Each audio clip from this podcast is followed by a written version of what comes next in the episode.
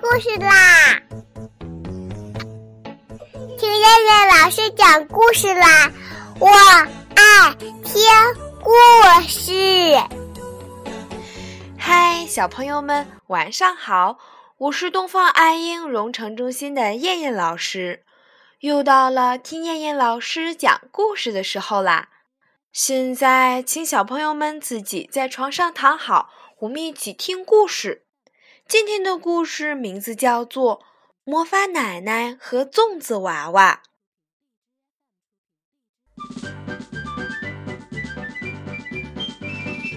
魔法奶奶一个人住在一栋粉红色的房子里。六月的一天，她坐在窗前，扳着手指头算日子。当扳到第五个手指头的时候，她跳起来大叫一声：“呀！”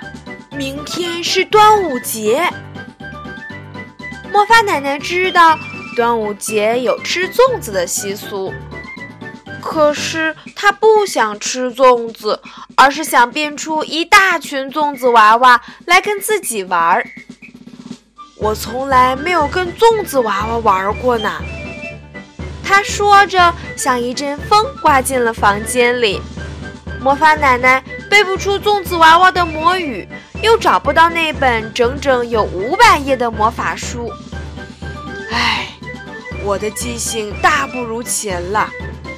他一屁股坐在地板上，敲着自己的脑袋说：“魔法奶奶决定碰碰运气。”于是闭上眼睛念起了咒语。随着最后一个字从嘴里吐出来，房间里像下雨了似的。掉下了一大群青蛙娃娃，青蛙娃娃们团团围住魔法奶奶，纷纷大声问好。可是魔法奶奶心里只想着粽子娃娃，她挥挥手，打开窗子，让青蛙娃娃们全都跳到窗外去。接着，魔法奶奶一连念了十七八条魔语，可是每回变出来的。都不是粽子娃娃。最后，他累了，站起来向床边走去，走到一半就倒下来睡着了。但是他刚才变出来的许许多多青蛙娃娃、蜜蜂娃娃、苹果娃娃、面包娃娃，还有积木娃娃、火车娃娃、梯子娃娃、戴金顶帽的小丑娃娃等，都没有睡着。他们决心要帮助魔法奶奶找到那本魔法书，有了魔法书就能变出粽子娃娃来啦！瞧，青蛙娃娃们钻进床底下，蜜蜂娃娃们飞进了烟囱里，苹果娃娃们滚到了大厨底下，面包娃娃们跳进了抽屉里，梯子娃娃爬到了屋顶上，火车娃娃在房间里到处转悠。结果在哪里找到了魔法书呢？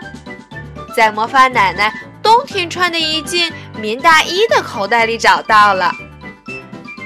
魔法奶奶醒来了，她看到身边的魔法书，还没来得及高兴呢，就急急忙忙翻到了第四百九十九页。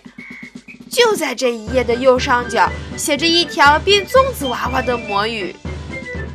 魔法奶奶变出了一百个粽子娃娃。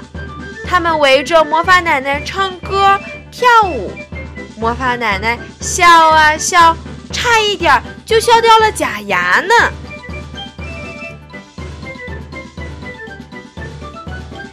好了，小朋友们，你们知道明天是什么节日吗？对了，明天就是端午节，记得明天要吃粽子哦。好了。我们今天晚上的故事就先讲到这儿吧，我们明天晚上再见啦，小朋友们闭上眼睛睡觉吧，晚安。